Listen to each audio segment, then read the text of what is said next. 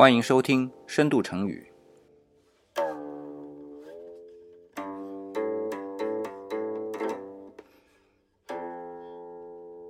我是李想。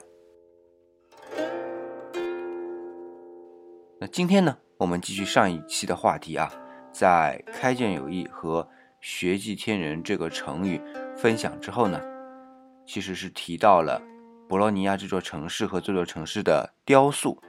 就是封面上面的这个雕塑啊，海神雕塑。当然，如果你要看封面呢，得关注理想主义的公众微信号“李氏木子李”。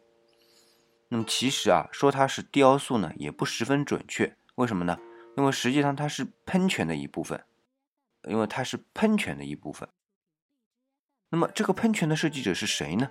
哎，他的名字啊很有意思，叫做博洛尼亚·乔凡尼达·博洛尼亚。哎，这个名字怎么和这座城市的名字很像啊？如果看字呢，会发现还是有点不一样的。但是这个不一样，只是因为我们翻译工作者来区分一个人和一个城市。呃，看一下他们名字的拼法啊，竟然是一样的，都是 Bologna，就是 B O L O G N A。难道说这个波罗尼亚的爸爸，他们家是这一座城市的贵族？对不起，还真不是。那么这位博罗尼亚其实是法国人，是后来到了罗马，再后来到了波罗尼亚的。不过呢，他不是把自己的姓给改成波罗尼亚啊，而是人家的法语名字叫做。布洛涅，就 B O U L O G N E，啊，按照法语转到拉丁语的这个拼法改过来呢，刚好是博洛尼亚，B O L O G N A，所以就这么巧吧，可能这也是缘分啊。我们现在说的，那么说到他呢，问题来了，为什么一个法国人要到波罗尼亚来发展呢？这里啊，就有两点要说明。第一就是这个布洛涅啊，我还是用它法语名字啊。为什么呢？因为咱是音频节目，如果也叫布洛尼亚，那就分不清楚是说这座城市还是这个人了。所以在后面的节目当中，我都用布洛涅这个名字来称呼他啊。那么在布洛涅生活的这个年代啊，是在法国的瓦卢瓦王朝，而且啊是在瓦卢瓦王朝的。末期了，那这个时候啊，他所处在的那个国王是亨利二世啊，不是英国的那个亨利二世啊，是法国的亨利二世。哎，外国人就这么点名字，为什么叫亨利呢？是使徒的名字啊。那么这个亨利二世有个王后，叫什么？叫凯瑟琳。她的全名叫凯瑟琳德美第奇。你看这姓，一下子就知道是怎么回事了吧？她就是佛罗伦萨名声赫赫的美第奇家族的女儿。那佛罗伦萨今天是意大利的一个城市啊，咱们去那儿旅游，这个真的是有太多东西可以去逛了。但是在那个年代，在十六世纪，在意大利半岛上面，这根本就没有一个叫意大利的国家，而是有很多很多的小国家。你比如说像那不勒斯、威尼斯、比萨、博洛尼亚。啊，当然还有佛罗伦萨，啊，都是围绕着罗马城的，都是天主教国家。那么罗马城你也可以理解成教皇国啊，也就是古代罗马整个帝国的首都，也是它的发源地，也是今天的罗马，意大利的首都啊，就是这么块地方。那么所以呢，这块地方在当时是整个欧洲，别看那些什么大国家，又是法国啦，呃，那时候没有德意志啊，又是神罗啦。啊，那边还有个西班牙啦，那个面积都是比这个意大利半岛上面那些小国家大得多啊，但是都比不上他们，不论是文化、经济、政治地位。所以，对于那些法国在当时看着意大利的这些小国家来说，嗯，那绝对个个都是高大上，而在他们看来，像法国这种地方呢，哎，都是乡巴佬。所以，啊，像美第奇家族这样的女儿嫁过去，这得得用下嫁啊，而不是什么就是联盟，当然是联盟了，政治联盟，但它绝对是下嫁过去的。那么他下嫁过去了，带着的呢就是意大利半岛上面，特别是佛罗伦萨的这种气度，所以使得法国人就看到，哦，我们的王后是这个样子的，她是从嗓子过来的，上海话啊，就是最高级的地方来的。那所以法国人就有一种念想，就觉得啊，那意大利半岛上面那些国家，罗马啊那些地方，那真是好啊，我们这真是跟他们没法比，对吧？啊，所以呢，这个很多有些想法的法国人就跃跃欲试了，对吧？那么这个布洛涅呢，也是这种跃跃欲试的人之一。那么他跃跃欲试呢，就付诸于行动了，跑到哪儿去呢？跑到罗马喽。那肯定是罗马是最厉害的，但是你知道，罗马在当时是个什么？是天堂与地狱共存的一个地方。艺术是罗马不是创造的，是罗马收集的，啊，因为它宗教的关系。呃，城市在当时啊是非常破烂的，但是教堂在那里是非常辉煌的，所以。啊，反正非常的不自在，所以当时他就辗转到了别的地方，去了佛罗伦萨，然后呢，找到了米开朗基诺，然后跟他学习雕塑。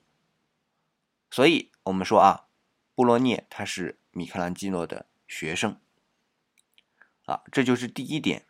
那么第二点，为什么他又会在布洛尼亚呢？是因为他不是在。佛罗伦萨学习雕塑吗？跟着的是文艺复兴的大师米开朗基诺呀。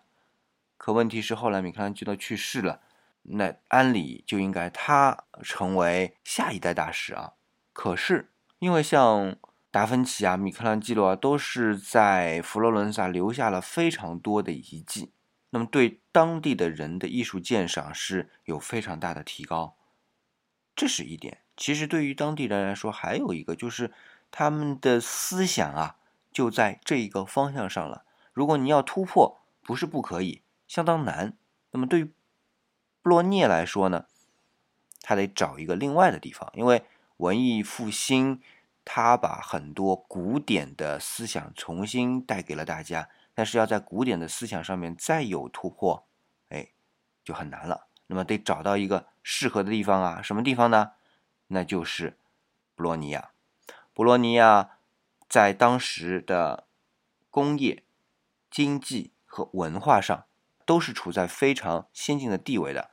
呃，理想再说啊，世界上第一所真正意义上的大学就在布洛尼亚诞生的，就叫布洛尼亚大学。那么今天其实我们会给布洛尼亚大学一个名字，叫做“大学之母”，而且还是在一零八八年啊，所以。布洛尼亚一五多少年的，就是十六世纪的人跑到那儿去，那个城市非常的完整发达，但是又没有像米开朗基诺啊、达芬奇啊，或者像提香啊那种巨匠在那里形成一种风气、一种意识形态，所以他去是最合适的。布罗涅呢，经过了以上两点解释啊，我们就知道了，布罗涅最终呢就停留在了博洛尼亚。那也就有了今天和大家分享的这尊雕塑啊，波罗尼亚的海神喷泉，这是它的全称。我这里特别要说一下啊，它的英文名称或者意大利名称啊，不是我们从小看《圣斗士星矢》里边那个海神波塞冬，而是 Neptune，叫什么尼普顿啊？为什么呢？因为海王波塞冬在希腊神话里面叫波塞冬，而转换到拉丁语，也就是罗马神话系统的时候，它的名字就变成了 Neptune，啊，这是后来我们要熟知的、要熟知的另外一个神话名字体系啊。其实故事基本上都是同一个人延续下来的啊。那好了，我们刚才说了啊，布洛涅是米开朗基罗的弟子，那么他的雕塑在造诣上到底怎么样呢？这就回到主题了啊。首先，理想会觉得。整个雕塑给人的感受就是霸气两个字。你看啊，它整个造型就是一个腿站着，支撑肌肉发力，另外一个腿呢在海豚上面啊，处于一个相对比较放松的状态，然后一个手呢在身后抓着三叉戟，然后另外一个手在前面，用一种非常什么，就是能掌控一切那种姿势啊，伸向前方。最重要的一点是他眼睛和手不是一个方向，看着另外一个方向，可见就是他的这种自信，对于这种掌控力多么的胸有成竹。对吧？就是整个构架来说，你就会感觉非常的不可去争辩的一种霸气。那么我们看一下细节啊。首先啊，按照健身的标准来看，这位海神他的体脂率一定不超过百分之十，这每一块肌肉都非常的清晰啊。这点妥妥的就是米开朗基罗的学生所继承下来的。米开朗基罗。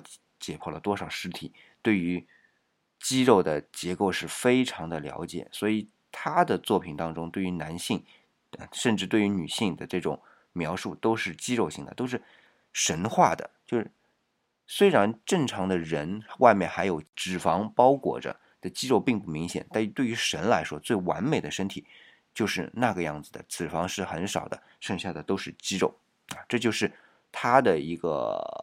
理念，那么布洛涅呢就继承了这样的理念。不过我们会看到很有意思的事情啊，就如果我们看大卫，就是米开朗基罗的那尊著名的雕塑大卫啊，肌肉非常漂亮，然后只有他的手啊是青筋爆出的，而且这个手比例非常大，这是属于上帝之手，这是他的另外一个想法啊。但是身上那些肌肉非常的优美，而且没有就是像我们健美先生为了练肌肉啊身上。这个主动脉啊，什么都已经非常显现，他那儿没有。而我们再来看这一尊海神雕塑的时候，就会发现，哎，那个贯穿四肢的这种主动脉都是凸显出来的，很神奇吧？啊，我觉得可能布雷诺也解剖过啊，这个不知道，我们无证可考。但是我对比了施瓦辛格一些照片和海神那些照片，你会发现主动脉的一些走向，哎，都是一样的。可见啊，有一点就是米开朗基罗是神话一个人，就是有这么多肌肉，他是天生的，不需要锻炼的。而在这一尊雕塑上面，我们会看到，其实他是锻炼出来的，否则这个血管不会那么的发达啊。这个很有意思啊。那么接下来呢，我们再来看一个很有意思的情况，就是如果我们绕着这个喷泉三百六十度走一圈啊，我们叫三百六十度围观啊，就会发现正面看。海神的雕塑啊，非常魁梧，那就是施瓦辛格级的，对吧？整个肩膀又宽，这个腰这里也宽，虽然有线条，但是肌肉线条哇，就不用说了。这个大家要看活的话，就去看州长以前的这个健美比赛的录像或者照片就行了。但是很有意思，你只要侧一点点角度，马上海神的体型就变成了非常细挑的一种体型，这个处理。很有意思，主要是什么呢？它的上身啊，我们会看到它的胯和肩膀并不是在同一个平行线上的啊，这个处理就让整座雕塑具有了非常修长的视觉感，但是同时神身上的肌肉线条又是非常的发达，非常的顺畅。我们说到肌肉顺畅啊。理想总觉得海神的右脚就是那条比较放松的那个脚的小腿肌肉啊，有点僵硬，而不知道为什么啊，可能是这种状态应该肌肉不需要那么发达，但是他又把这个肌肉表现的非常发达，总之我觉得不是很自然，呃，有点刻意啊，这是我的一个人感受，啊，但是呢，想要说一下啊，我看了不管是我们大中华的局域网。还是国外的一些资料，都把这一尊雕塑归纳到矫饰主义或者叫风格主义的这段时期的雕塑当中。当然，时期肯定是这个时期啊。那哎，风格主义其实它从透视啊，呃，从结构上都想是打破文艺复兴那些大师们创造出来一种典范。其实，呃，不是创造出来，是继承古典主义的这种典范的。东西啊，那个大家可以看一些矫饰主义的一些经典的作品，理想今天就不再多说。但是这尊雕塑，我真不觉得它有多么的打破古典主义的这样一种范本啊，只是从线条上、从构图上更加活跃一点，有这种突破的蠢蠢欲动吧。但是。远没有达到说已经打破的这种程度，所以我是觉得它应该是从古典的，就是文艺复兴时期向巴洛克时期过渡的阶段，但绝对不是矫饰主义啊，这是理想的一些观点啊。那么讲到现在，大家就会问了，你不是接着上一期两个成语“开卷有益，学技天人”来做应景的开学季的话题吗？怎么？只管讲博罗尼亚，只管讲布洛涅的这尊海神雕塑了呢？哎，其实还是有点关系的啊，因为这座雕塑最终落成的时间是一五六五年，而这个时间呢，它正好见证了博洛尼亚大学，就是我刚才说的这个世界的大学之母的开学啊。不对呀，你刚刚不是说吗？博洛尼亚大学是一零八八年就开学的，就成立的。怎么到一五六五年都快五百年过去了，你还说他开他开学呢？啊，是这样的啊，就是一零八八年的时候，是由一帮学生众筹啊，了一批老师来给他们上课。那显然就是没有固定的场所。那么后来慢慢的有固定场所，就是东一块西一块，什么比如说哲学在这儿教了，修辞学在那儿教了，啊，法律在。另外一个地方教了，就是反正只要有个地方，他就把它定下一个固定场所就教，但是就散落在博洛尼亚这个城市的各个地方。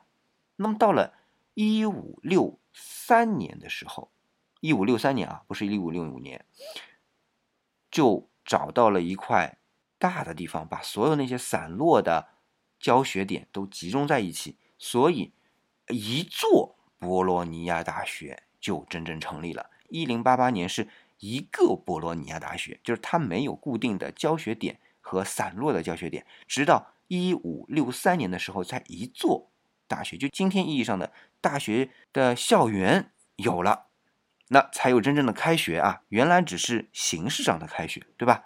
那你不是说这个雕塑落成是一五六五年吗？但是，一五六三年就已经在造这座雕塑了。那么我所以可以说。它真的是见证了世界上的第一座大学的开学。好啦，那也算是啊，把这个话给绕回来了。不管怎么说吧，我们主要是能够给大家更多的一些观点，更多的一些呃品鉴方面的概念吧。再加上理想自己也是在不断学习的过程当中吧。那。讲了那么多，我们来总结一下吧。今天讲了哪三点？第一，这个雕塑的作者啊，叫做布洛尼亚，所在的城市呢也叫布洛尼亚，他是米开朗基诺的学生，也是法国人。那么这座雕塑呢，被很多人啊归类为矫饰主义，但是理想认为，他从风格主义上面真的不要太在意，呃，大家只要认为它是从文艺复兴过渡到巴洛克的一个过渡性的作品。不一定非得归类到哪一个主义风格上面去的。那么第三点就是这座雕塑落成的时间刚好赶上了世界大学之母博洛尼亚大学的开学季。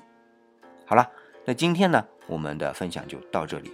呃，如果大家觉得我的这个分享还比较值得推荐，那么就感谢大家向或者朋友圈或者好友那边去转发。然后呢，截屏给到理想主义这个公众微信号啊，呃，是可以免费获得理想另外一个节目啊，在理想的饭团上面的一个价值一百九十九元的课程，叫《华丽古典巴洛克》啊，对于理想的一个认同吧。